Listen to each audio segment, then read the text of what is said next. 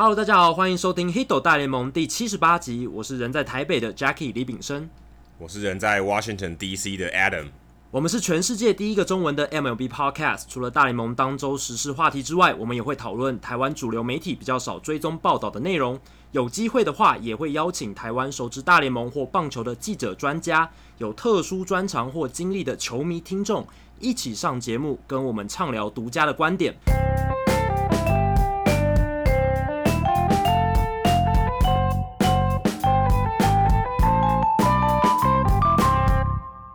那这一集呢，我们要聊一下上礼拜发生的一些大事件，然后这些大事件都跟一些知名的球星要告别球场有关。其实每年到了球季末，大概九月份、九月尾声的时候，都会有一些球员比较知名的球星传出可能要退休或是要高挂求学的消息。像是去年是 Carlos Beltran 嘛，大家如果记忆犹新的话，那今年的话，其实上个礼拜有很多球员都借由媒体的方式。透露自己明年可能应该不会继续打球的呃意向。那最有名的一个莫过于大都会的队长，也是他们这十五年来最知名的球星 David Wright。那 David Wright 新闻其实已经呃炒了蛮蛮久一阵子了。他自从二零一六年五月之后，就因为伤势的关系没有再出赛，很长啊，已经两年多。那他的伤势非常严重，是。呃，很多球员闻风丧胆的 spinal stenosis，就是所谓的腰椎狭窄症。然后呢，这种病它其实是一种慢性的。那 David Wright 情况是他经过了这么久的复健，他非常非常努力的去复健，还是没有办法回到他以前的身手。而且他现在基本上是一直只要在打球的时候会有疼痛的情况，要花很长的一段时间去做赛前准备才能回到球场。那他还有颈部。肩膀的伤势，所以他不只是脊椎出问题而已，他连他肩膀都有问题，所以他传球其实也不能像他以前这么流利的传出去，那他的臂力也大不如前，所以在这样的情况下，他这两年虽然积极的复健，还是很长一段时间没有办法回到赛场。那今年他虽然在九月份的时候，应该说八月八月底的时候回到小联盟打复健赛，但是可以看得出来，他其实。呃，身手当然是大不如前，而且当然是呃复健很长一段时间回到球场的关系，所以呃有点像是延长春训的感觉。他的打击手感也不是很好，打击好像呃大概一成五左右而已。那他上礼拜就开了记者会，跟这个总教练，哎、不是，是总管 John Rico，就是三位总管其中之一 John Rico，还有他们的执行长 Wilpon 先生开了一个记者会。那他们。是说九月二十五号，David Wright，美国时间九月二十五号，他会回到大都会队，并且在九月二十九号面对马林鱼的比赛里面担任先发三垒手。那预计会是 David Wright 大联盟生涯最后一次在球场上出赛。那整个记者会有趣的地方是，David Wright 都没有说出退休 （retirement） 这个字。那其实有一部分原因是因为这可以让大都会仍然可以因为。Wright 身体健康因素为由，那可以透过保险的方式回收 Wright 薪资的百分之七十五，所以基本上是两全其美啊。一方面是大都会也让 David Wright 可以在最后的时刻华华丽或者说比较有美感的，不是华丽吧？这应该不算华丽耶，应该是可以跟球迷呃最后一次呃好好的谢幕。那另一方面，球团。呃的损失也不会太惨重，还是可以回收百分之七十五绝大部分的薪资。那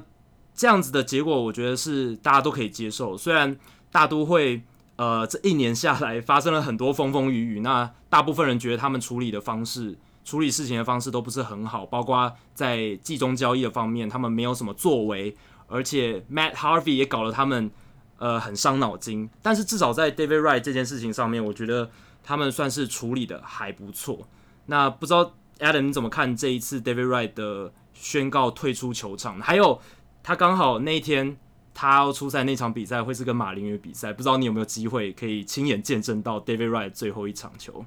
我我目前不知道诶，因为有可能陈伟英不会在大都会球场先发，不会在 Citi Field 先发，嗯、所以嗯不一定不，也许会去吧，也许不会去。那当然，我想。嗯、呃，大都会会这样做，对对，Wright 这个我们可以说是可以说是假退休吧，这也是其实事实上就真的退真的退休了，因为等于就是最后一场比赛，他也没有讲最后一场比赛了，但是大部分人都知道，嗯、呃，这个基本上就是就是把他不太健康的 right 拿回来说，哦，大家好好跟他说一次再见，甚至你甚至有可能他还打不完，打不打不满那场比赛，嗯，有有可能有可能只是象征性的打了一个打席，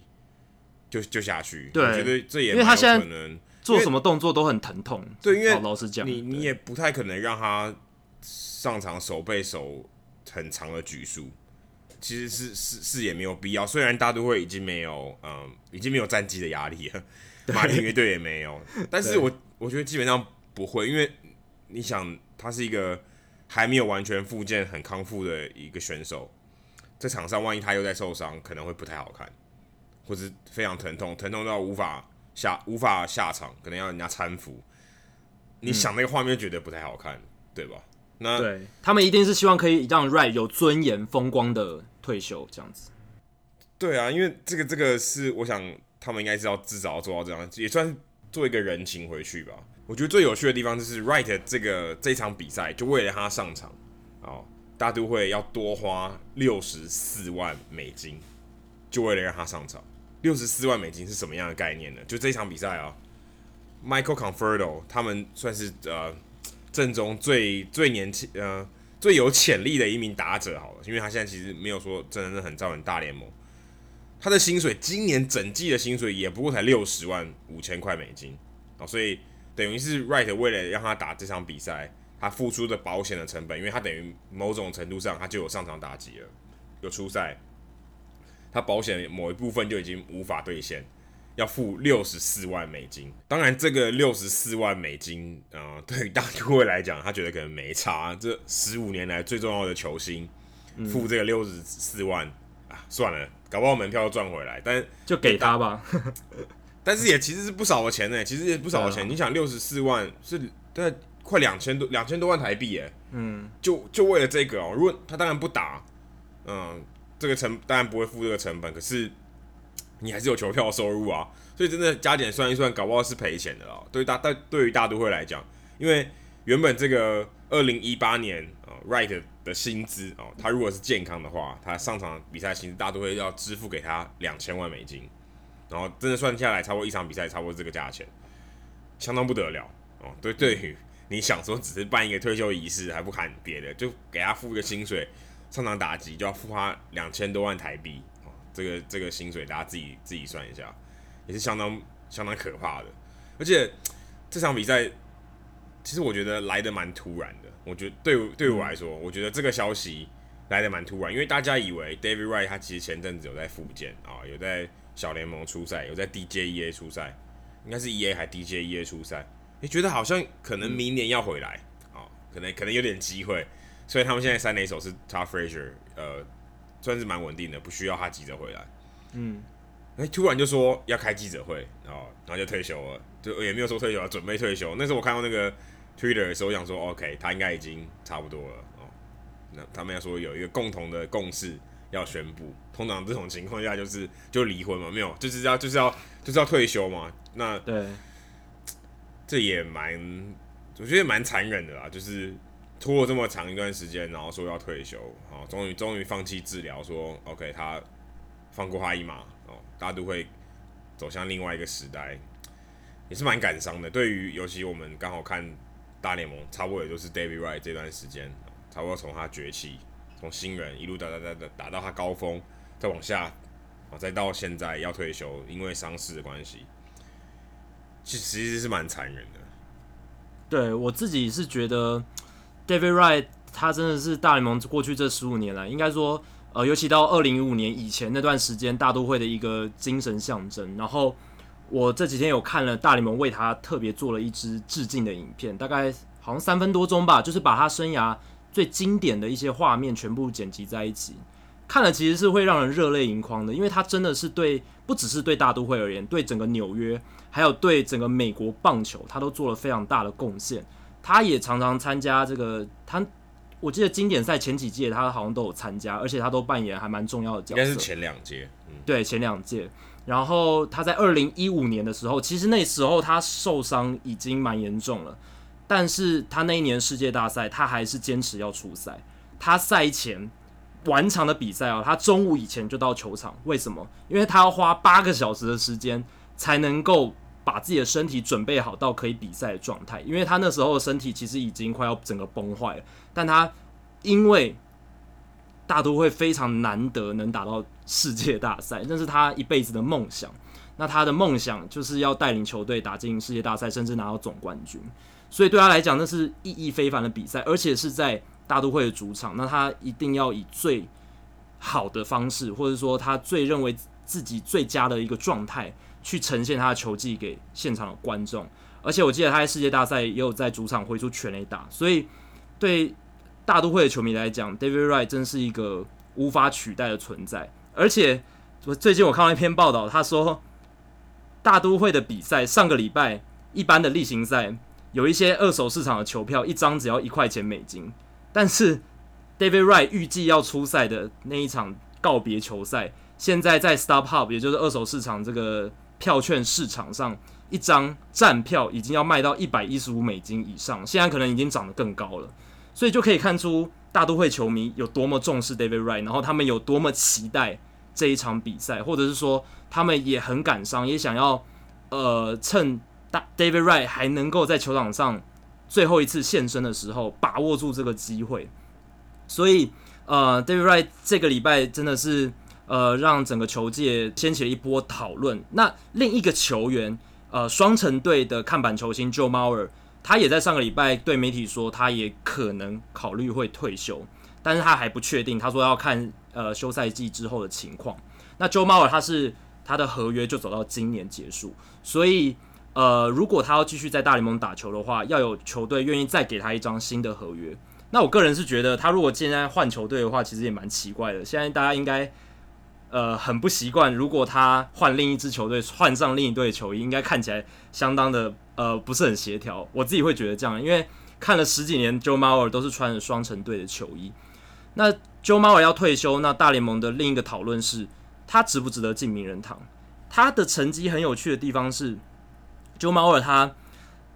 生涯早期是捕手嘛，捕手出身。那他在捕手的时候打击的能力其实相当好。那他也有入选过六次的明星赛，而且二零零九年的时候打击三围全部都是美联第一，然后拿下那一年的美联 MVP。但是后来他因为脑震荡的关系，从捕手的位置退下来。那捕手位置退下来，改做一垒手之后，他的打击成绩也跟着不知道为什么下滑了。一般一般可能会想说，诶、他现在手背负担没有那么重了，或许他的打击呃能维持他一开始还不错、很好、顶级的水准。但是其实他转一垒手之后，他的打击呃整个掉下来，power 本来就已经不是他的强项了，但是换成一垒手之后，几乎就没有什么 power，而且。他的打击率也不像以前这么优异，虽然他还是很会选球，他仍然是联盟里面最有耐心的一名打者，但是他的整个进攻火力跟十年前相比根本没有办法相比，所以呃，他目前现在大联盟生涯打击率三成零六，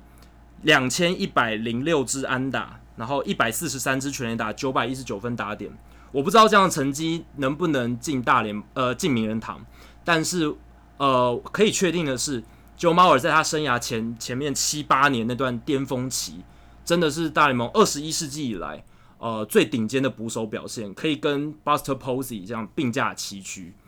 那 Adam，你觉得 Joe Mauer 在你心里面是不是一名名人堂球员？我觉得名人堂球员对我来讲，我觉得最最重要的条件就是他打的够久。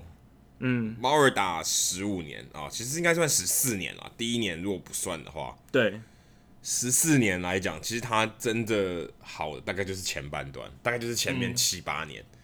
他自从二零一三年开始转比较多捕手，二零一四年就全职当捕手以后，呃，全职当一垒手。二零一三年开始慢慢开守一垒比较多以后，他打击成绩就大幅的下滑啊。虽然他的上垒率还有，嗯、可是他其他几乎都没有了，嗯、就是他打击率也掉到三成以下了。那以前他的打击率是很好的。都至少都有三成，嗯、最差也就也有两成八。他也拿过三次美联打击王。对，呃，这个如果你只看这几年，我觉得可以。可是因为他真的维持高峰的时间不够久，另外就像 Jacky 讲的，嗯，OK，如果你把他当捕手，OK，他很好，他绝对有名人堂的这个资格，绝对有。可他如果当一垒手的时候，毕竟你还是要拿来跟一垒手比嘛，就就你因为他毕竟不是捕手，因为捕手啊、呃、对于进攻的要求没有那么高，那你跟其他的捕手比，他已经算非常优异，他可他已经是一个很优异的打者。如果把他以前的成绩放在一垒，我觉得也还不错。好，不过以长打能力来讲太差了，但是打击能力来讲，就长呃打击率啊，OPS 呃上垒率其实都是很优异。但是他生涯后期开始守一垒，专注在守一垒以后，这个成绩真的是我觉得惨不忍睹啦。其实我觉得惨不忍睹，就是 他就是一很会上垒的一垒手哦，但是可能就是把他的长打火力跟就是有点像是 Joey Votto 整个砍一半有点像这样，可能可能没有砍一半啦，可能六折。但他虽然二连打还是很多，他几乎没有全垒打可言啊、没有什么长打能力可言，长打率都超过四成都很难，你就可以知道说他其实没有什么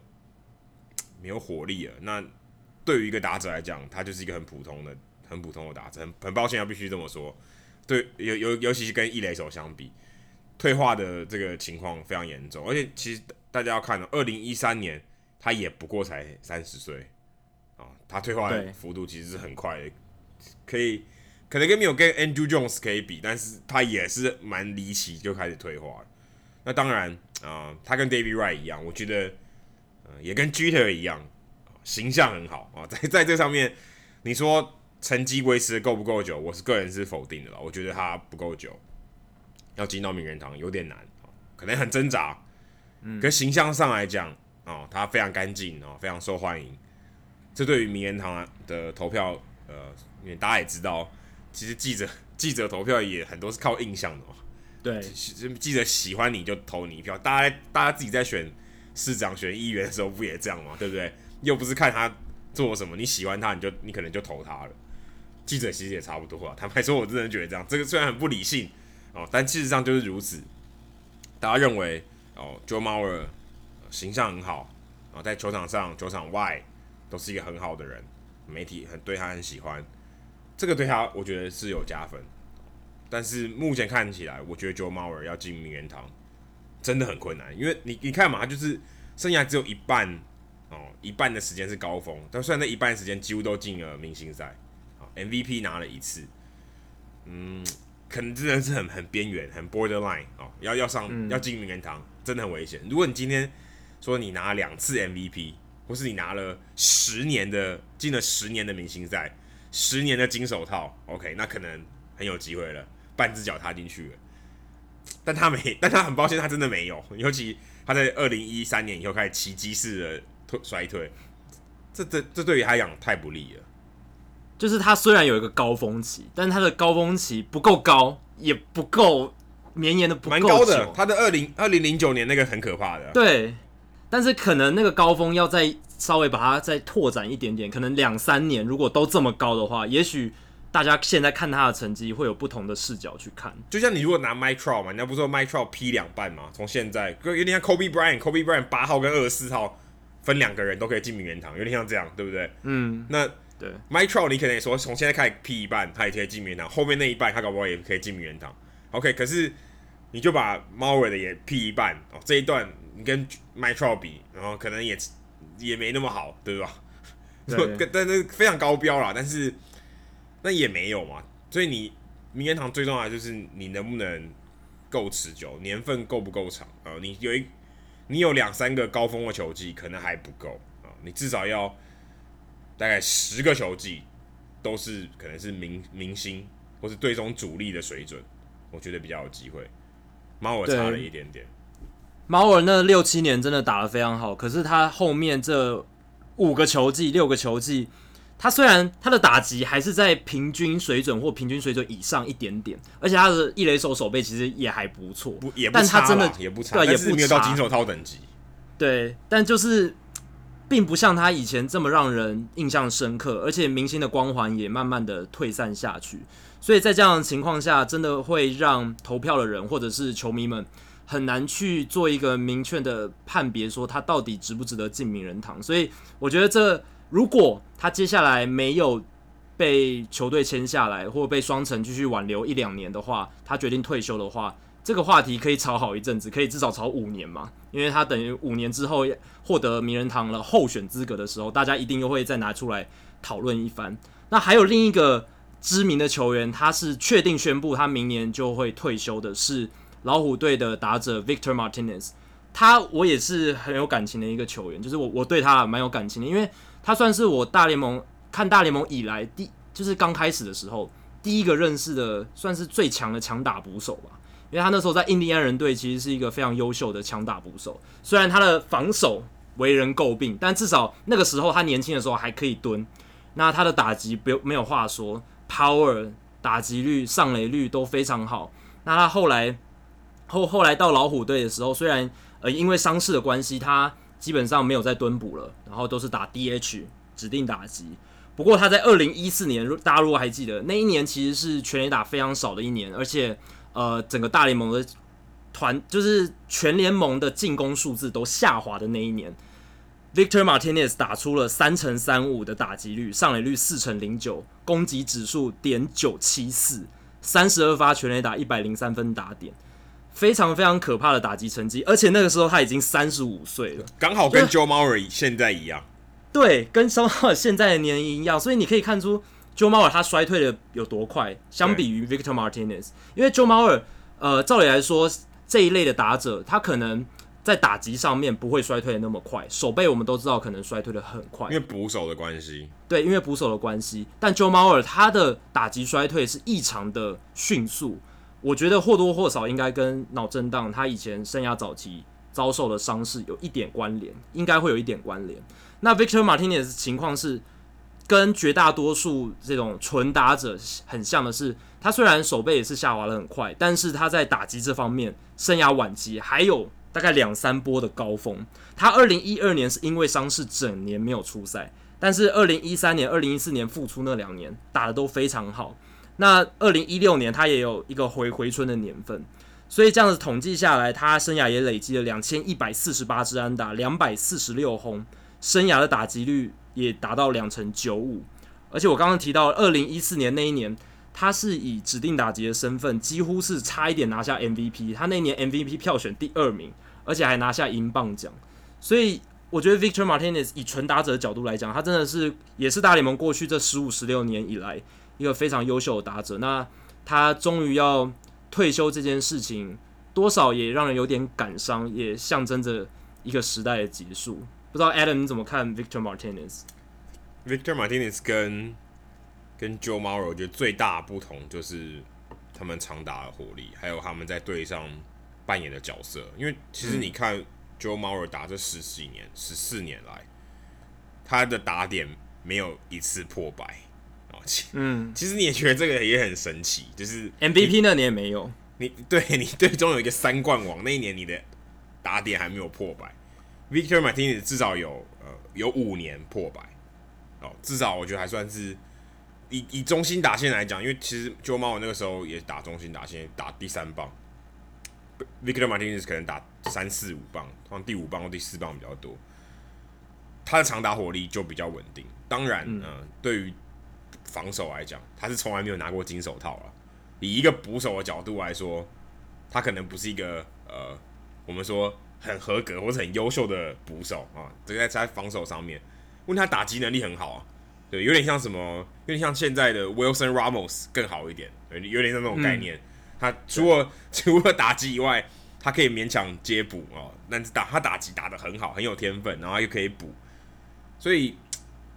如果真的以纯打者来讲，我觉得搞不好 Victor Martinez 还比 Joe Mauer 有一点机会，如果要进名人堂。因为他打也也也比较持久，对，然后全垒打超过二十支的这个球季也比较多，所以他们两个年年份大概就差个两三年啊。说真的，他们整个生涯，不过他稳定的高峰比较长，长得多了，而且他虽然防守上的贡献比较少，诶，不过他们两个我觉得最有趣的地方就是你把火力什么都撇开，防守撇开，他们两个最有趣的地方是他们三阵都非常少，嗯，都是一个。都是一个超难被三振，而且保送相对多很多的，很多比多比正常的球员多很多。当然没有比没有比他自己的三振数多，但是但是也是蛮可怕。当然有一年，刚就像刚才讲，二零一四年那一年，我看我现在在看这个数据，Victor Martinez 选到的保送有七十次，被三振多少次呢？只有四十二次。哇，这个这个成绩蛮鬼神的，虽然上垒率非常好，而且他们都很会触球，就是他们不容易被三振。对，这很难被三振，所以这两个这个这个特性在他们两个身上都看得到，蛮有趣的。虽然他们两个形打打击的可以说形态不太一样，因为马尔几乎打不出全垒打，Victor Martinez 有长打的活力，马尔嗯防守很好，Victor Martinez 完全没有防守，后后期几乎都是靠指定打击了，几也甚至连一垒都不守了。对。对啊，但是但是 Victor Martinez 退休的这个讨论的话题几乎是零哦。对我来讲，我觉得几乎是零，根本没有人在讨论。Joe Mauer 还讨论的多一点，所以也也跟我也跟我刚才讲的一样，这个这个形象这个 image 对记者来讲，我觉得可能有点偏颇啊，因为毕毕竟 Mauer 是白人嘛，这他讲有点政治不太正确，但是真的有差。Victor Victor Martinez 是委内瑞拉人。所以相较起来，他当然语言上有一点点弱势，嗯，所以他讨论度也比较低。猫儿的话题也比较多，但形象上也有差，因为猫儿在双城队从来没换过球队啊。马丁尼斯换了三支球队，虽然严格上讲起来，其实只换过两支啊，因为在红袜队就两年，很短、很短、很短暂。大部分是在印第安人跟老虎队。那 Victor Martinez V-Mar 的受到讨论的程度很低，其实我也觉得。我觉得蛮可惜的啦，我我个人觉得蛮可惜的，可能也是因为猫尔他是二零零一年的选秀状元，选秀状元，我觉得这也有助于他的知名度比较高。那另一点是对猫尔他是双城队的 franchise player，我觉得，嗯，美国职业运动非常重视 franchise player，就是这种球队的精神领袖或者看板球星的概念。又回到 David Wright 了，对啊，David Wright 也是啊。就是他们都是有这个 franchise player 的标签，所以变成他们会受到球迷非常的重视，而且非常的爱戴。那 Victor Martinez 少了这个标签，就相当劣势。就看对他来讲，卖 T 恤的量也知道，Victor Martinez 一定远输猫尔，可能十倍、二十倍的差距，一定远输，对啊。所以这个就是 Victor Martinez 的劣势。那他应该是进不了名人堂了，可能第一次候选就会被刷掉。不过，至少在这个过去这十五年来，他真的在棒坛上面有他的一席之地。那刚刚谈到 David Wright 嘛，David Wright 他是在这个大都会的花旗球场 Citi Field 也打了很多场比赛。大都会的花旗球场上个礼拜引发了一些很有趣的讨论哦，因为花旗球场今年应该不是说今年啦，从二零一二年他们把全垒打的外墙往内缩之后。发生了一些有趣的变化，然后呢，上连上个礼拜就像 Fangraphs 的作家 Jeff Sullivan 就写一篇文章来讨论这件事情，然后知名的作家 Tom Verducci 他也写了一篇文章，有有讲到大都会奇特的球场效应。那这个效应是什么呢？就是大都会近年在主场的得分被压低的情况远远超过其他球队。他们在二零一二年以前就是。呃，是二零零九年启用了这个 Citi Field 新球场，在那之前是 s h a e Stadium。那换了新球场之后，他们发现哇，那个球场的那个全垒打墙盖得太远了，然后整个球队的全垒打变得非常少，所以他们为了一方面增加球队的火力，一方面增加这个全垒打数量，增加票房，他们把这个全垒打墙往内缩。诶，这一说确实让全垒打变多了，大概跟联盟平均水准差不多。不过他们得分。整体的得分，就是说在主场的得分变得是全联盟最低的，这非常奇妙。而且他们在 City Field 打出安打的几率，就是场内球打进场内之后形成安打的几率，也是几乎是全联盟最低的。那这个情况就非常非常的奇特，怎么会变这样？就是虽然全垒打确实有增加，但是却打不出安打，而且他们的主客场，他们在客场的。得分减掉主场的得分，这个差距是全大联盟应该说最大的。然后呢，他们在他们也是全大联盟唯一一支球队主场的胜率低于客场的胜率，这很奇特。因为通常我们都说有主场优势嘛，而且大联盟二十九支球队都有主场优势，他们在主场的胜率都比客场高，只有唯独大都会队他们在主场的胜率低于他们在客场的胜率，这个这也是非常的奇特。然后呢，花旗球场根据 Jeff Sullivan 的文章，花旗球场呃减少了呃大都会队他们的场内球形成安打几率达到百分之八，就是减少百分之八，而且他们打者在客场。他们的场内球形成安打几率是比主场多了三十个百分点，这个落差是非常大的。而且投手在主场的场内球安打率也比较低，所以是投手受惠，但是打者非常非常吃亏。但其实有人或许会说，Jacob deGrom 今年是因为这样子的关系，所以他呃自责分率才会那么低。但其实 Jacob deGrom 他在客场的成绩也非常好，所以这个跟 Jacob deGrom 无关，是大都会队的这个花旗球场真的是对，无论是大都会队的球员，还是来做客的球员，都会造成这个打击，或者是整个投手的表现也会变得比较好，打者的表现变得比较差，失分得分都变少的情况。所以在这样的情况下，呃，就有人觉得不知道大都会该怎么办，因为他们这几年有一个很大的问题，就是诶、打击群。好像虽然有 Cespedes，好像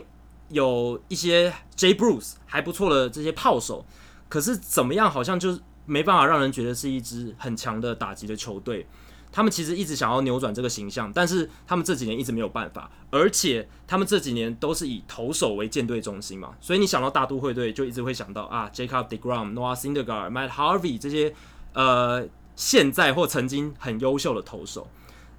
那不知道。Adam，你看到这个新闻的时候，你的感想是什么？因为我完全想不到任何原因，诶，就是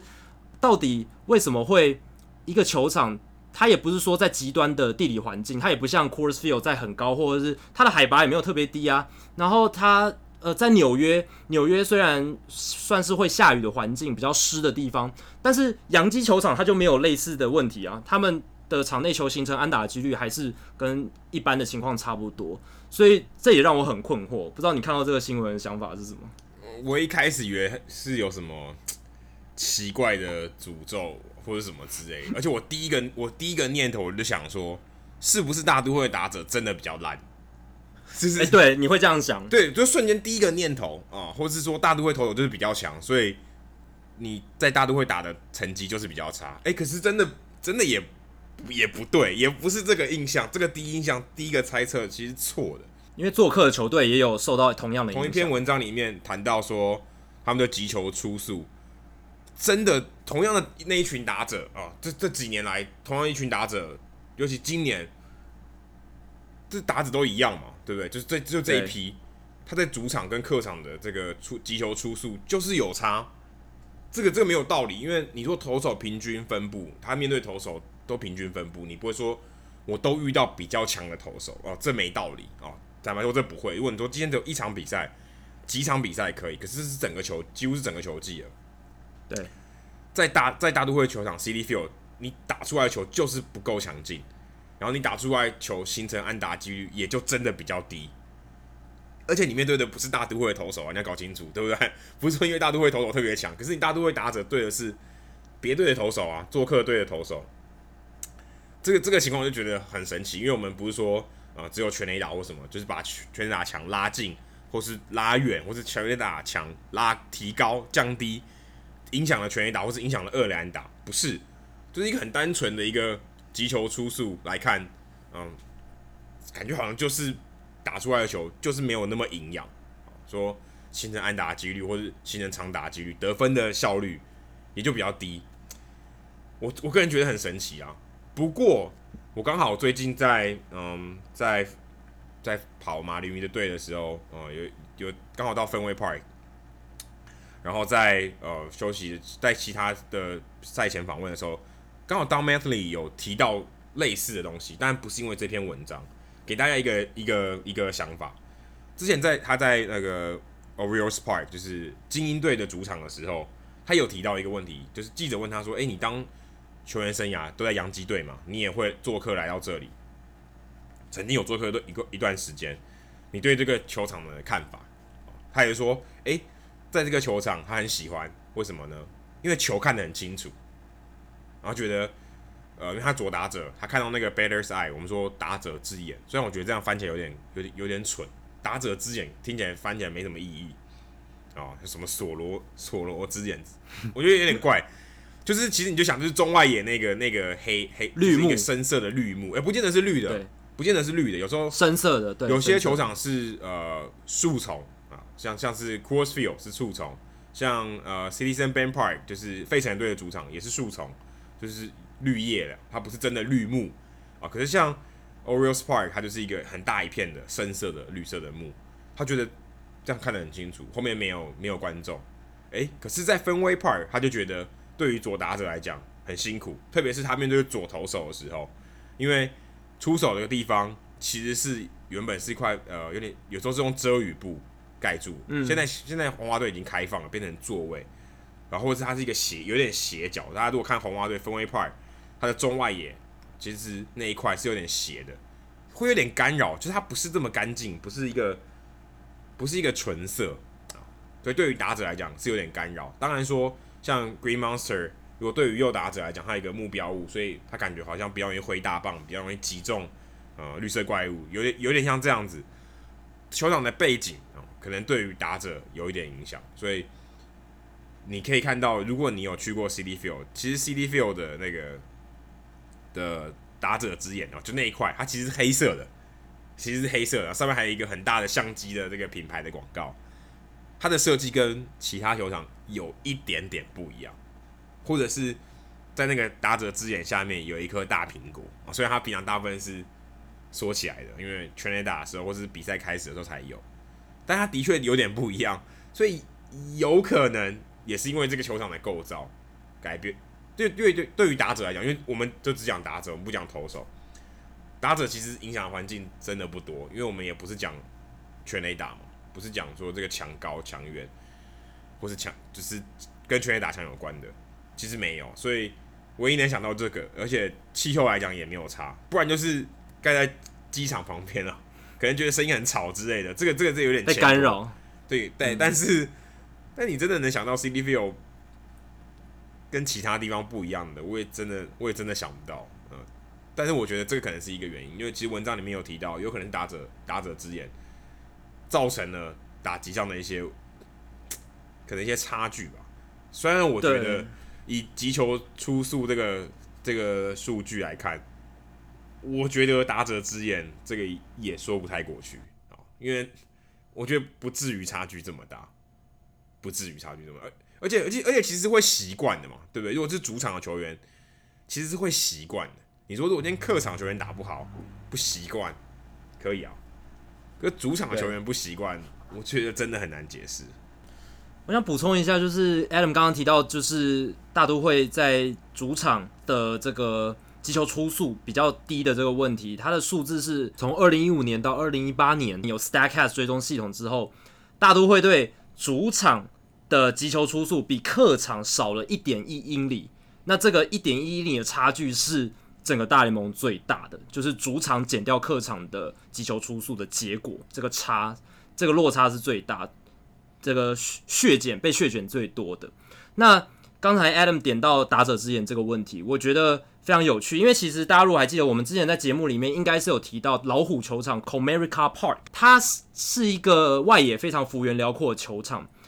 大家印象中可能会觉得它可能对投手有利，但其实老虎的球场对打者相当有利。老虎打者或者是说到那边做客的球员打击都非常好。Tory Hunter 他就曾经说过，他转队到老虎之后发现，哇。怎么球看得好清楚，然后我的打击成绩也变好了。那当时其实就有人在揣测说，应该是因为老虎球场它中外也其实是呃第一个打者之眼非常的一致，非常的画面非常单调，然后后面的背景景色也非常单调，没有什么复杂的结构，没有像呃 Citi Field 有大苹果啊，有一些奇怪的景色，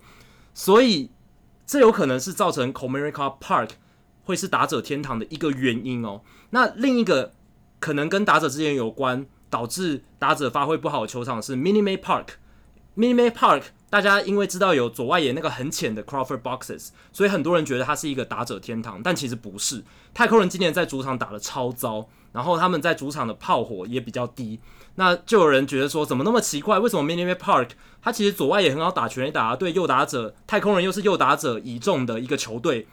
照理来说，应该要在主场发挥的比较好吧，但其实他们打的真的在主场比较不好。就有人揣测说，也有人揣测说，或许就是因为 Minute Maid Park 它中外野其实大家如果去看，非常的复杂，它有一些以前球场呃车站建筑的结构啦，就是它有一些造景，然后并不是像 Comerica Park 这么中外野这么的单调，或者说画面这么的一致，呃，不会受到干扰，所以我觉得。大家在思考球场因素的时候，其实可以从很多不同的面向去思考。那这一次 Citi Field 的话题，我觉得可能呃，就跟 Adam 讲一样，有可能会跟打者之眼有一点关系，不然实在想不到其他可能的原因会有什么了。说到打者之眼，我有一个要补充的。之前我在跑球场的时候，我有看一些资料，然后像 Target Field，Target Field 它的打者之眼也是一块黑、有点深色的一块木，它下面有种树、啊，下面有一排树。据说那个树还换过，因为树叶会反光啊，所以对、oh. 对于打者会有影响，所以有人有人抱怨，所以我记得还要把树的品种还是什么，或是或是修剪的方式有改变，让这个这个反光的情况少一点，因为对打者来讲真的有影响。可是你想，四百英尺之外的反光哦，你说这个都会有影响呢？OK，那你刚刚刚讲了很多小细节，我想多多少少。可能也会有影响啊，因为我们毕竟不是大联盟的打者。你说这个影响有多大？甚至说击球的初速，说是不是容易看得清楚咬中球？这个这个差距不确定到底是什么，不确定真的有影响这么大。但是打者之眼的确对于打者来讲有影响，但我们说能不能套用到大都会这个情况，我们不知道。对啊，而且打者之眼对打者真正的影响有多大？在没有科学验证之前，其实你也没办法有一个定论。这个这是一个非常有趣的一个话题。那谈到球场，我上礼拜也听到，呃，大联盟球界有一个很有趣的讨论。呃，我们讨论 three true outcomes 肆虐大联盟的这个问题，已经讨论很多个礼拜了嘛。就是说三振保送全垒打越来越多，那大联盟要怎么应应这一类的话题？那上个礼拜就有人针对从球场的角度来谈这个议题，他们说。也许我们只要把外野的范围加大，甚至把全垒打墙整个拆掉，都不要有围墙，这样子的话就可以有效改善 three two outcome 过多的问题。我仔细，我我一开始听，乍听之下觉得啊太荒谬了，这本来就不可能发生的事情，干嘛去讨论？诶，但你仔细去想想，这可能真的可以减低呃全垒打的数量，或者是甚至保送的数量哦。怎么说？因为现在大联盟飞球革命的一个很关键的因素就是，呃，有一种打法，它是 all or nothing 的打法，像 Joey Gallo 这种，他就是挥大棒，然后击球仰角非常高，反正我就是要打全垒打，没打到全垒打就被三振，I don't care，我没关系，因为全垒打只要打出大概超过三十五支，我打局就算只有两成，甚至不到两成，我的整体贡献还是很不错。以前的 Adam Dunn 也是这样，所以。在这样的情况下，很多打者有时候会尝试这种打法，那这样子的话就造成了非常非常多全垒打，非常非常多三振，而且也有很多保送。但是如果我今天把外野范围加大，我甚至把整个全垒打墙拆掉，没有全垒打墙，这个无极限外野，就是像很多比如说系队比赛的场地，或者是一些乙组球队比赛的场地，那个外野是外面都杂草，也没有围墙的。在这样的情况下，打者他就没有诱因要挥大棒了，因为他就算。挥得再远，只要野野手站的位置对，他还是会被接杀。然后，如果他跑得不快的话，野手如果捡到球回来，他也没办法变成全垒打。所以在这样的情况下，他们会尽量求平飞球，因为你平飞球打得强劲的话，就可以落地嘛，落地的机会比较高，因为外野的范围变大了，那落地的机会就会变多。所以他们呃被提供的诱因就变成从全垒打变成要打出可以在外野落地的安打，因为外野的范围变得非常非常大，而且你。假如没有全垒打墙的话，你再怎么用力都打不出全垒打，除非你打得真的很远，然后变成一个支场内全垒打。而且这样的好处是，因为大家球平飞球，而且外野幅员辽阔，所以场上会变得有很多动作，外野手会跑来跑去啊，然后跑者也会很多跑动，而且原本的全垒打可能就会变成很多场内全垒打。那场内全垒打也是一个棒棒球场上很刺激的一个 play。在这样的情况下，就会变得还蛮有趣的，就场上的活动会变得很多。我也觉得也许可以改善我们这几个礼拜一直讨论到 three true outcomes 过多的问题。只是这样的情况是不可能发生的。为什么？因为第一个要把这么重视传统的棒球改变整个球场的规格，这已经是个很大的门槛了。第二点是，如果要把外野拆掉，或者是把外野移得很远。这对卖票呃百弊而无一利，就是大家根本不会想要做这件事，老板也不会同意这件事。不过我觉得这还是一个很有趣的讨论，因为你仔细去想的话，它确实有可能会改善我们这几个礼拜讨论到的一些问题。不知道 Adam 你有什么样样的想法？你觉得好像这有点像什么 NBA，因为最近三分球投太多，然后把三分线干脆拿掉算了。对，有点有点像是，是你一定要给我半场在那边投才有三分，但但我觉得好像我我第一个看到这，我觉得真的太疯狂了。而且你想哦，如果今天假设真的要做哦，很多球场会变得很怪诶。你说像 AT&T Park，、嗯、假设他把全垒打墙拿掉，一打就掉到海里面了，那还是全垒打、啊，对 对不对？掉到海里面，还是像 PNC Park 掉进河里面一样，一样还是全垒打，所以。因为它会滚嘛，对不对？超过二二吧，超过外野手头上，然后一路滚滚滚滚到河里面，又滚到海里面，你没得搞嘛。那如果今天你加一个小的围墙，诶，那不就等于围墙了吗？对不对？你说要让球不要掉到海里面，又有围墙了。我是觉得是真的，乍听之下蛮荒谬的。可是 Jacky 当时说我们要讨论这个题目的时候，我想了一下，如果今天真的要让大家出棒积极一点，或是嗯，或是不要让他等保送啊，增加场上的 play。我真的要做的话，其实可以，其实可以跟就是我们打慢速垒球一样，就从一好一坏开始打，啊，对不对？搞不好他，大家大家比较粗棒比较积极，因为你就只能看两个好球嘛，你就你就没得没没有没有得看了，所以还是要三振。但第一个好球已经先判了，也许吧，也许这样可以时间更快。这个这个之前好像也有讨论过，说是不是要改变那个球。嗯，我们说统球数，就是我们要如何算一个出局数，如何算一个三振，这个球数可以改变，也许可以增加比赛的呃，可能整个状态都会改变，因为大家会很积极的出棒，把把球打进场内，而不会说我在那边等等一个好，等到一个我觉得 OK 的球，然后全力挥击，因为现在基本上就是这样子，你要么就是你认为好球，你就全力挥击，然后要么就挥不到被三振，要么就全垒打，所以才会才会形成这种。很极端的一个情况，不过我觉得这个也是一个现代的一个发展吧，就是因为其实真的就说现在你说非球革命，我觉得非球革命最呃最根本的情况还是因为布阵的关系，因为因为因为布阵就是要守这个平飞球或是呃或是滚地球，那大家说 Ryan Howard 就是被布阵给弄退休了嘛，就是因为。他他他就只打拉打的方向，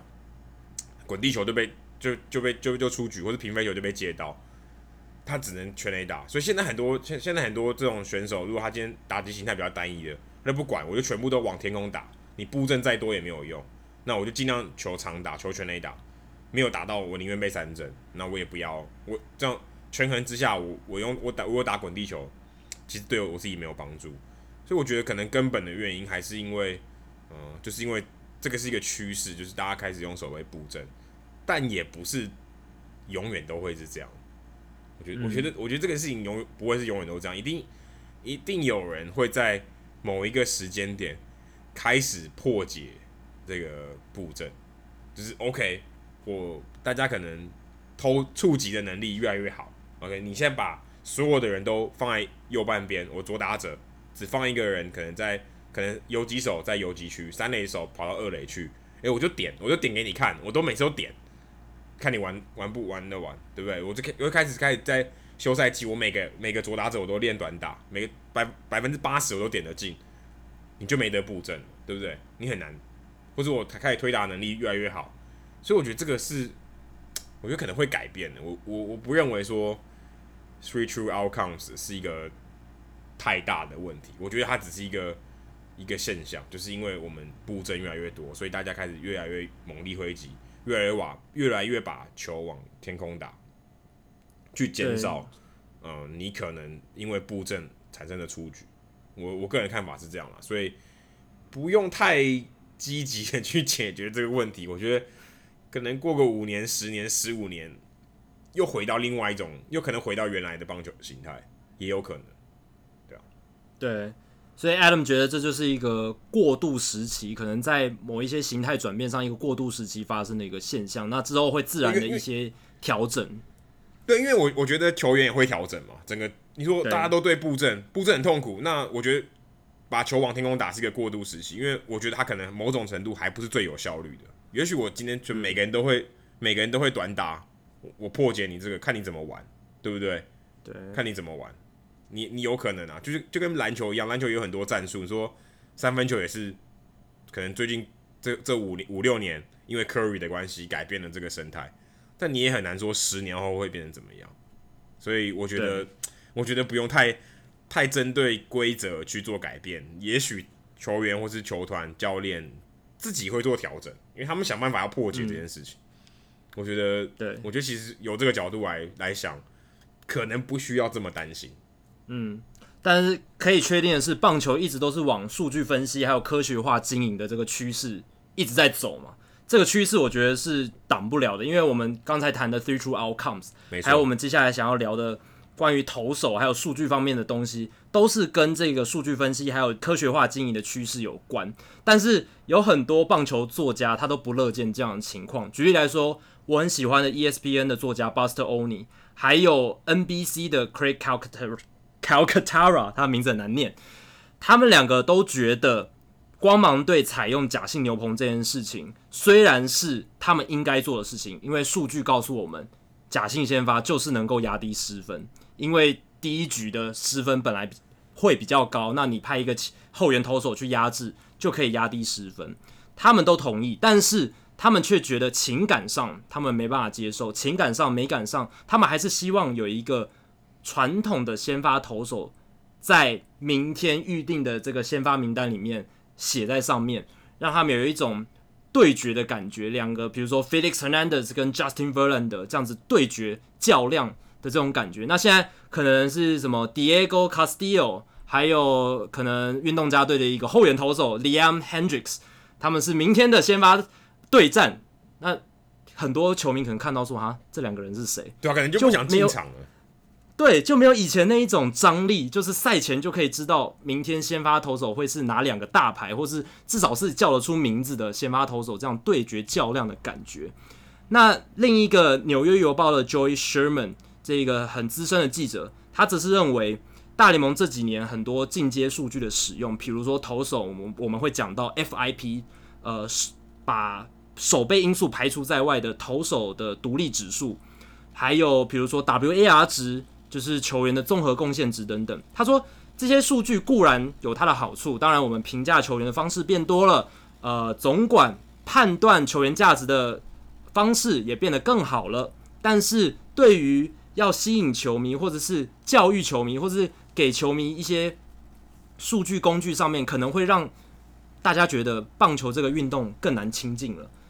然后他就会觉得说，我还是喜欢以前，比如说我们讲全垒打数。讲打点数，讲打击率啊，一听就懂，而且呢，传播上面也很容易，大家一听就知道是什么，而且主主播也很好讲。然后呢，比如说像 Albert Pujols 追逐三千安这个话题也比较好制造这种里程碑的东西，所以他觉得传统的数据还是有它的魅力在。他个人希望，呃，大家不要太执着于这些进阶数据的东西，希望可以把这些传统数据的价值拉回来。那这些作家，我觉得他们的忧虑，或者是担心，或者是他们对现在大联盟科学化经营导致的一些场上的结果，这样的担忧，我觉得是有道理在的。不过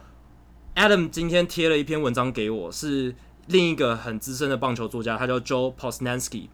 他就有不同的想法，他就觉得他他就反驳 Joe Sherman 的说法，他就觉得传统数据其实目前仍然是主流啊，就是。还你还是可以看得到很多传统数据，并不是说传统数据好像快要消失了还是怎么样。而且他觉得进阶数据或者是新的数据，像 Statcast 那些新的数据，其实这些发展可以吸引到更多新的球迷，更多更好的球迷，更多也不是说更好的球迷啦，就是兴趣更广泛的球迷。像有一些可能理工科的学生，他本来对棒球还好，没有什么太大的兴趣，可是他突然了解到，哇，棒球的统计学竟然这么的复杂，或者是这么多有趣的工具，这样子的人可能就会被吸引进来。他原本可能不会被棒球吸引到，但是他却因为了这些新的数据、新的研究，或者棒球新的面向而被吸引进来。所以我觉得这个讨论也是相当的有趣，而且很发人深省。这个这个讨论其实让我想到，刚好最近呃，纹身大叔上了《马里欧陪你喝一杯》哦，也是 Podcast，嗯，里面其实他有讲到一段我觉得很有趣的一段话，其实也我相当认同，只是我以前一直没有呃。把这个话用言语说出来。他说：“台湾之所以棒球你会觉得一直没有发展起来，其实并不是呃热血的球迷太少，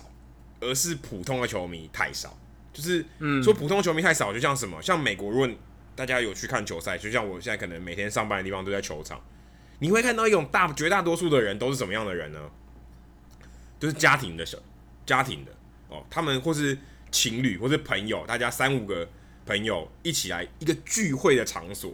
或是你看大家会有包厢嘛？包厢其实大家也都吃吃喝喝，然后棒球只是一个可以说是一个呃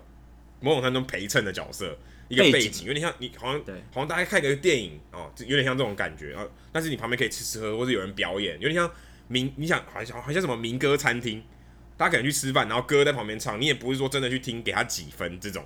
不是真的，对，就是一个场合，对，一个社交场合。这种情况呢，就比较符合说是一个普通的球迷，或者大家觉得棒球有兴趣，可是他不会说我我每天都追，我每天都看，像我们这么疯狂的这这两个人，或是像其他可能听我们节目的朋友、听众朋友，对于很多东西是很深入了解的，不会。可是这种人其实不需要很多，但台湾很多啦，台湾很多，可是普通的球迷很少。那我觉得 Sherman 他的他的论点就是在于说。WAR 值或是这些呃，我们说进阶的数据没办法吸引普通的球迷，对，这我非常赞同。问题是这不是关键啊，对不对？对对，我我这些东西吸引的是进阶的球迷，或是我们说比较深入、比较热血、比较疯狂的球迷。可是事实上，真的棒球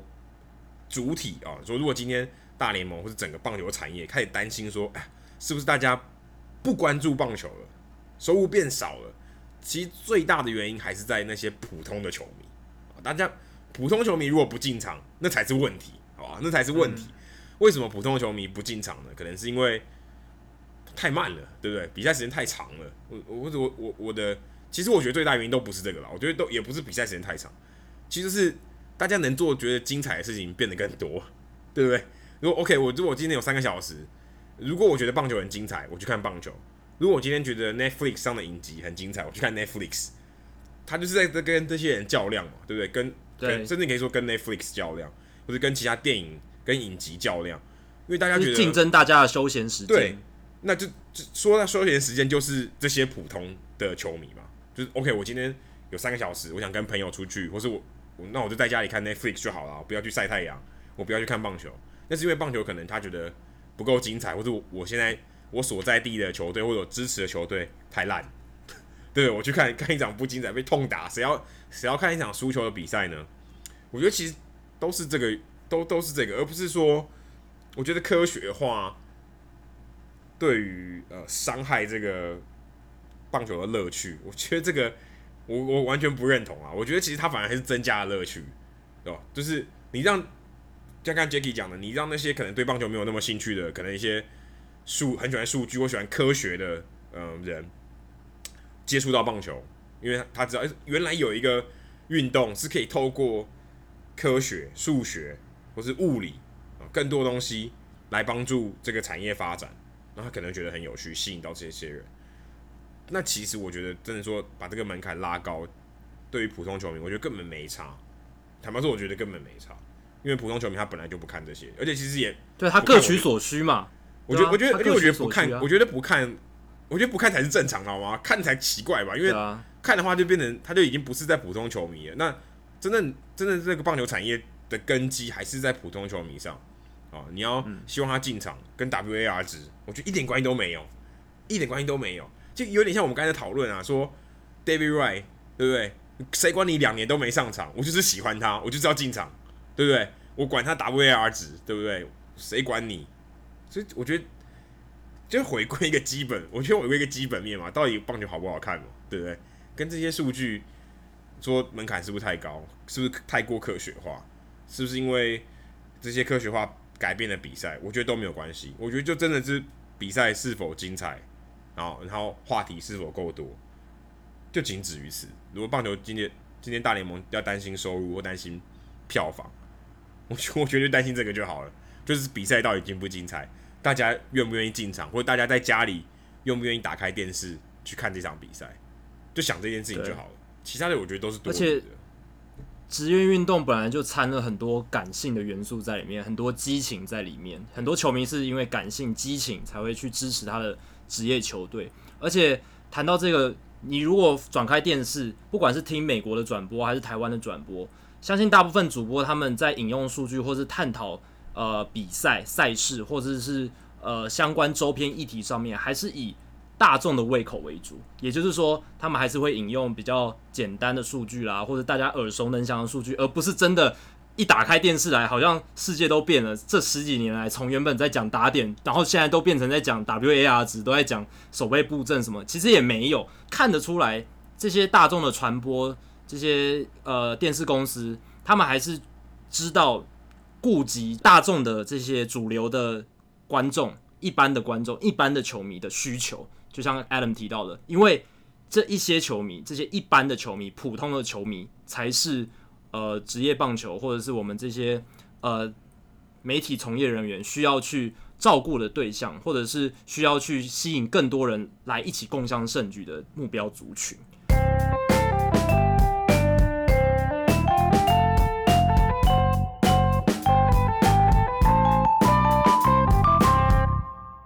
好，接下来进行本周的转学生周记。Adam 这个礼拜要跟大家分享什么呢？那这个礼拜其实我要分享的。跟这个礼拜没什么关系，然后聊一下说，其实我在当球迷的时候，我自己也会想，常常想说，主播啊，或是这些呃，我们说平面媒体、电子媒体的记者朋友是怎么样做功课的？然后我在想说，嗯、他们怎么会知道说有什么记录要发生？因为不可能所有东西都记在脑袋里面嘛。虽然你是可能是随队的，可是你要想，你还可能会。有很多客队的啊，很多客队的成绩你不你不是这么你不是这么熟悉，不像说 Albert Pujols 追逐三千安，大家都知道。诶、欸，可能很多人追逐五百安呢，对不对？对 你哪会知道？可是这种东西你，你你是可以写在新闻里面的，因为诶、欸，他今天达成这个里程碑，或是他生涯一千次呃上场，或是一千次三振，大部分球迷可能不知道，可是你怎么会知道？而且你也你也没有办法把这些东西都记在脑袋里面，很太多的数据。我觉得有趣的地方是，其实在，在呃大联盟的媒体室，每一天啊、呃，每一场比赛，其实都会在赛前发给你 game notes。我们要怎么翻呢？比赛的笔记吧，有点像比赛重点摘录。那、嗯、一份啊、呃，一份的可能有大概七八页啊，大概有前面第一页都是讲一些嗯、我们说这这场比赛之前或是这场比赛可能会发生的数据。例如，就举陈伟英最近这个先发对费城人的比赛。他就在上面写说：“诶、欸，这是他生涯第七次面对费城人啊，所以如果你今天要查这件事情，你就不用特别去查，因为你如果去 Baseball Reference 或是其他的呃网站查，你还要花一点时间查出说，诶、欸，他对于费城人队的战绩是怎么样哦，他这个书都帮你写好。例如说，他可能他生涯战绩是一胜三败，防御率三点六二，总共投了三十七点一局，掉了十五分，在这场比赛之前，他就告诉你，或甚至说。”更详细的，例如说迈阿密，呃，对费城人的战绩是怎么样？迈阿密，呃，马林鱼队自从二零一零年以来，这每一季没有一季，这八年来都是输输多胜呃输多胜少，也就是他们打不赢费城人了，应该这么说。嗯，每一年他们都是输多胜少，这个这个记录你如果嗯、呃、正常人啊，就像我们我们已经这么疯狂的球迷，我们都不会知道这种事情，对不对？那你就会知道说哦。因为马林又输掉这个系列赛，他们已经连续八年啊都整季都没有赢过费城人，就是他的战绩上面都没有赢过费城人，所以这就是一个还蛮有趣的一个数据，甚至还有更细的，例如像呃大联盟从七月一号开始，所有外野所有球队的外野阵容驻杀的次数啊，迈阿密马林鱼队是排名第二名，跟底特律老虎队一样，仅次于匹兹堡海盗队。像这种数据谁会知道，对不对？对啊，谁谁谁会知道？诶、欸，可是马林鱼队就帮你准备好了，说这个 game notes 就在这里啊。如果你今天如果今天比赛有发生驻杀外野驻杀，你可以把这个写进去，对不对？你可以在你的报道里面写到这一点，你就会多一点料啊，多一点亮点。所以这些 game notes 对于媒体来讲是很方便的，尤其在这是这是 pre game，就是赛前的。那赛后的呢？我觉得更棒了。赛后的我觉得也很有趣。例如说这场比赛啊、大家如果有看陈伟英对费城人队这场比赛，Aaron O'Tear 就是费城人队的算是后段棒次吧，可能算是现在大联盟少数德国出身的选手哦。O'Tear，嗯，他在这场比赛打了双响炮。这场比赛的他的这个全垒打呢，也是大也是费城人队今年第六十九支超前的全垒打。哦，这个这个数据你也不会知道，可是在这个在赛后的这个。Game Notes 里面，而且这个 Game Notes 是在比赛大概完结束十分钟就给你了，所以这个很神奇啊、喔！嗯、所以他在比赛中他就已经把这些数据都给你。然后，例如说像刚才这个 Aaron O'Tear 的这个呃这个数据，或者像说呃他们菜鸟 Mitch Weldon，他打出生涯第一支全垒打，这个也是蛮有趣的。因为如果今天你不是马林鱼队的记者，你可能不会知道这个 Mitch Weldon 是谁啊，你可能也不知道他打出生涯第一支全垒打。所以他得把那些东西标注进去，还有另外一个就是像 Cesar Hernandez，他是是大呃费城人队第九位呃大联盟球员，在这边呃打出三百或三百支以上安打的选手，也是在这场比赛发生。像这种数据，如果你没有一个一个球员去查，其实你其实你不会知道。但是这种东西，因为刚好 Cesar Hernandez 在这场比赛也打出全垒打，哦也打出安打，所以嗯、对于你的报道。就会很详尽，就你可以多加一些东西，而且他会，哦、呃，像像我，因为我比赛的时候我不是在记者席，我是在摄影席里面，所以有有时候比赛的细节，我说，例如说，呃，某一局的过程是怎么样，你可能只知道大概说，哦，有人被三振啊，有人安打，谁打出关键的安打，可是顺序上你可能会记得不是很清楚，可他们都会用机器啊、也不说机器啊，就电脑，讲机器好像很不专业，讲用电脑哦，就是把。我们一般你看到 game day 嘛，会有一个 summary，他就把这个 summary 全部都列出来给你，说 OK，一局上比数几比几，然后谁打出安打到哪一个方向，谁传给谁，哦，几人出局，谁跑回来得分，game day 这些东西它全部都有，而且它是用电脑直接跑出来的，所以你在网络上其实你也可以查得到。那如果你今天回想不起来那一局发生了什么事，或是它的顺序是怎么样，请你看这个都可以知道。所以在这个赛后的呃。我们说 get post game notes，notes 要怎么翻啊？分笔记吗？有点像是摘要，应该说摘要吧，我觉得比较摘要。对，他都会提供给你，然后是这些球员的生呃本季或者生涯的数据也都有一个给你，就是告诉你说，OK，呃谁谁谁本季怎么投的成绩怎么样？例如像刚才说 pre game notes 啊、呃，其实我刚才漏提了一个，例如说像陈伟英所有几乎所有的数据，然后他今年主场的成绩也都有，例如说像嗯。呃他提到了说，他今年八月份的成绩是三胜一败，也是他生涯最好的一个月。嗯，这个很神奇吧？对不对？可是如果你今天没有特别去查，你可能你可能不会知道这件事情。所以我觉得这项那些东西都是蛮有趣。那也也突也也改变了我之前对于呃记者要做非常，你也不能这样讲啊。记者要做很多功课，收集很多数据，其实也其实也不需，其实坦白说也不需要。他都帮你准备好这些东西，你是可以拿来做一些材料。但，比赛的过程你还是要自己写啊。比赛的多比赛的过程，或哪一些关键的 play，或者教练的访问、球员的访问这些东西，你还是要自己写。但是有提供给你很多啊这些素材，你可以去操作。那当然，我觉得这是很有趣，因为你会想说这些东西到底怎么准备的？那事实上，呃，每一个球队、每一个球团都有负责的人去帮你把这件事情准备好。提供给在场所有的记者。对，我觉得刚刚 Adam 提到这些资料都提供给记者嘛，那大家资料都有。那记者的工作是什么？我觉得记者最重要的工作是挑选出这些笔记或摘要里面读者应该要知道的资讯，提供给读者，而不是那那那今天大家就把 Game Note 摘要了，所以他已经他其实已经很精简，对对，在摘要中再摘出重要的点。然后把它包装成一个好看的故事，呈现给读者。我觉得这是记者最重要的一个工作。对，那这些有数据就帮你先查好。那你你你你要挑什么菜来用，是你可以决定。对，你要怎么挑，你要怎么炒，你要怎么样呈现你的菜，这都是记者他的功力，记者他的工作。那这些东西其实如果没有记者的话，如果今天大联盟就只是把一堆数据翻砸砸到你脸上，然后就是官网上完全没有文字报道，全部都是啊 Game Notes Game Notes，那也会变得很无聊。没有，其实 Game Game Notes 这个是它是文字哦，其实它是文字。你可以想，你可以想一个情况，就是我好把它反推回来，好像你今天看到一篇报道，这篇报道里面有提到记录的东西，好，你全部把它画荧光笔画出来，有点像这样，然后把这些荧光笔的东西全部拉出来，变成一份。比较像这样，它其实它其实还是叙述，它比较是条列式啊，对，它但它还是叙述的文字，所以它对并不是完全都是数据，而且它会用不同的角度去切入这个数字，所以算是有趣的。但是呢，我我个人觉得，像刚刚 Jacky 提到说，记者要判断哪些是重要的这件事情，其实电脑也慢慢可以知道这件事情，他会知道说今天这场比赛关键的 play 是哪一个。好，那我把关键的 play 相关的记录也放进来，对，对，当然我顺序一定一定知道，我整个比赛过程，我所有的那些东西都是科学，都有都有记，也不说科学，我都有数据的，那我可以自然可以写出很像样的文章。你大家其实也看过说，呃，大联呃大学的比赛或者小联盟的比赛，可以用说人工智慧，其实就是电脑啦，其实就是人，就是把它写出一篇文章，那你根本看不出来是电脑写的，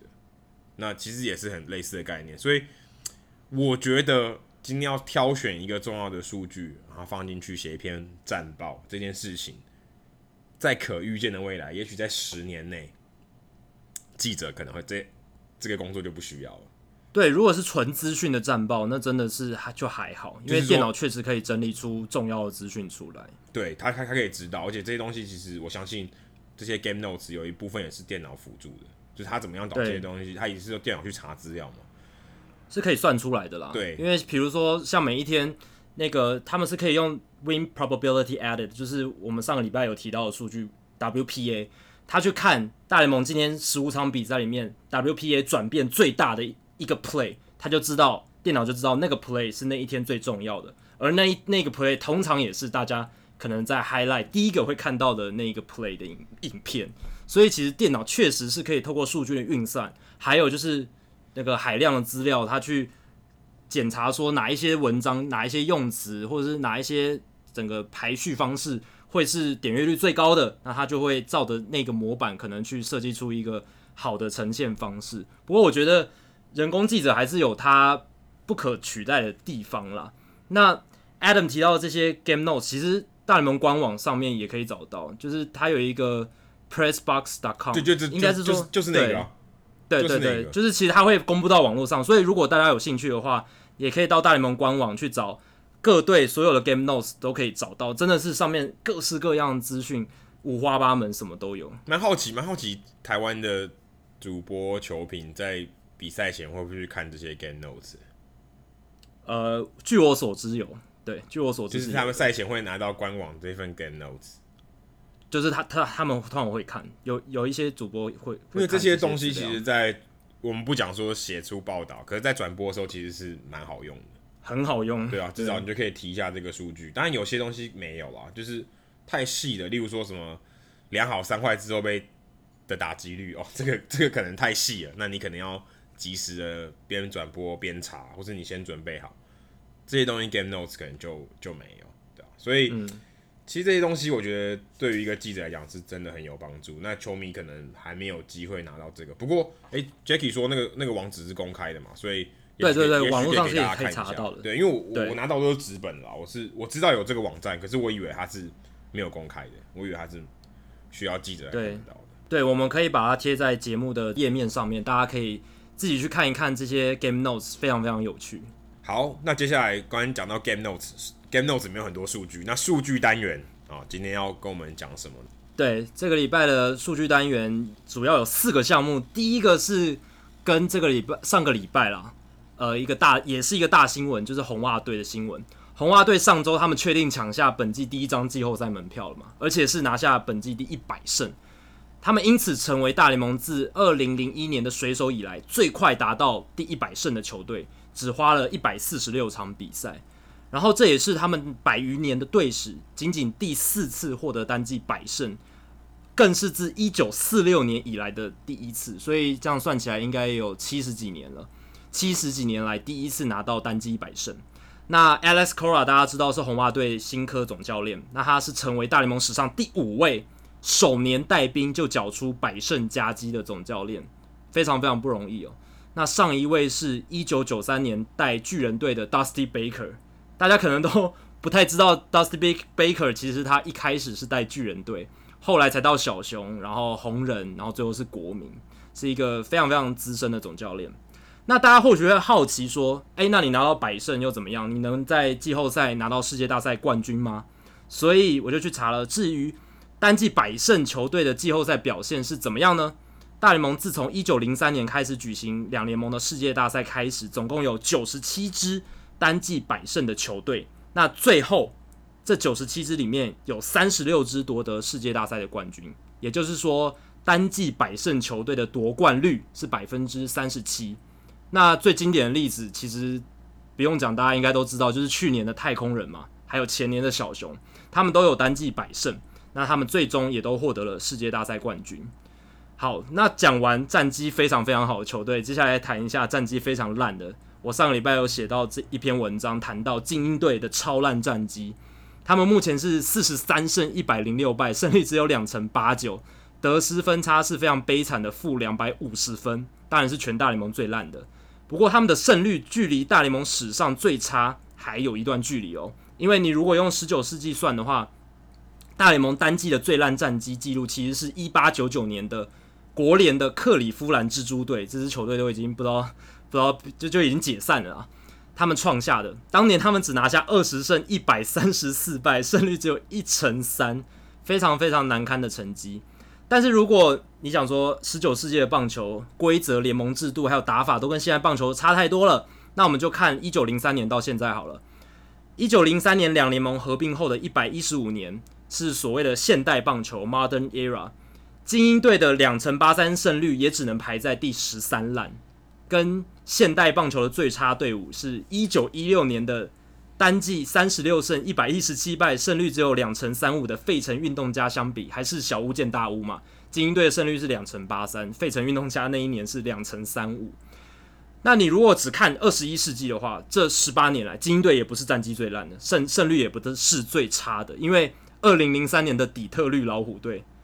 他们那年只拿下四十三胜，胜率不到两成七。那那一年，他们老虎队创下大联盟自从一九六二年一百二十败的大都会之后，单季最高的败场纪录一百一十九败。老虎队二零零三年一百一十九败，非常非常难堪。那精英队有趣的地方是，他们目前跟红袜队的胜差多达五十九吧，应该已经到五十九场了，五十九点五场，五十九场半。那这一个数字是大联盟一九自一九六九年以来，两联盟开始实施东分东西区分区制度以来，分区最后一名跟第一名之间最大的胜差。为什么不比更早以前？因为最早以前只有分两个联盟，那两个联盟球队都很多，所以最后一名跟第一名当然是差距非常非常大。不过自从有分区之后，分区的球队减少，你的第一名跟最后一名胜场差要这么多就不容易。所以精英队今年跟红袜队达到五十九点五场的胜差，其实是非常惊人的。因为之前的记录是一九九八年的马林鱼跟勇士队，马林鱼是那一年的最后一名，刚好是我记得他们前一年好像才拿下世界大赛冠军，一九九七年，没有错，对对。然后他们清仓大拍卖，然后就是把所有的明星球员都卖掉，结果隔年就创下了超级烂的战绩。他们那一年距离勇士队五十二场胜差。但这个记录要被今年的精英队打破了。好，那再来看到的是 Alex Bregman。Alex Bregman 他本季累积了三十轰，还有五十支二垒安打，很不容易哦。你看他的身材，你完全看不出来像是一个可以单季挥出三十轰加上五十支二垒安打的球员，非常非常不容易。他成为史上第一个单季同时拥有三十轰还有五十支二垒安打的三垒手。其实我看到这个数据的时候，我有点吓到，因为历史上非常厉害的三垒手很多，长打能力优异的三垒手也很多。Adrian Beltre 没有啊？没有，Adrian Beltre 没有，而且名人堂球星 Mike Schmidt 也没有。我以为 Mike Schmidt 会有，但他也没有。Adrian Beltre 确实更让人压抑，因为他长打能力很好，而且他其实年轻的时候跑速也不差，但是他确实没有单季三十轰加五十支二垒安打。那大联盟上一位单季打出三十轰还有五十支二垒安打的打者，就是非三垒手以外的，是二零一二年的 Albert Pujols。这个答案也有有一点让人讶异，你或许会猜 Mike Trout 啦，Jose Ramirez，但其实不是，是 Albert Pujols。他在到天使队的第一年，其实打得还不错哦，有三十轰还有五十支二垒安打。那 Bregman 也是太空人队史上第二位达成单季三十轰还有五十支二垒安打的打者。前一位是二零零一年的 Lance Berkman，就是 Killer B 的其中一个成员。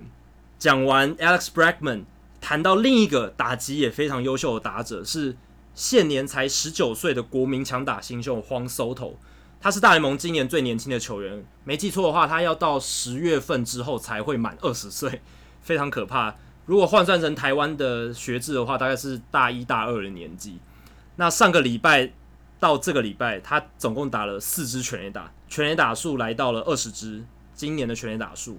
所以目前他在大联盟未满二十岁球员的单季全垒打排行榜上排名第三名，仅次于二零一二年的 Bryce Harper 的二十二支，还有一九五四年的 Tony Conigliaro 的二十四支。那他刚刚好超越的是一九二八年 Mel Ott 的十八支，所以不到二十岁单季能够挥出二十轰。已经是史上仅仅的第三人，而且球季还剩十二场比赛要打，Soto 可不可以打破这个记录呢？我觉得大家应该都在看，哎、欸，还有很大的变数啦。我觉得这个以后会被打破，以后像 Soto 这样的人会越来越多。就是对，我也觉得在还没有二十岁以前就上大联盟，我觉得会，我觉得会越来越多，因为现在我觉得现在挑选这些国际球员的方式，因为。大家想，呃，现在签约金的这个制度越来越紧缩，所以大家会挑出更更优秀的国际球员，然后升的速度会更快，而且大家越来越成熟，因为训练的方式会越来越成熟，所以他培养的时间会越来越短。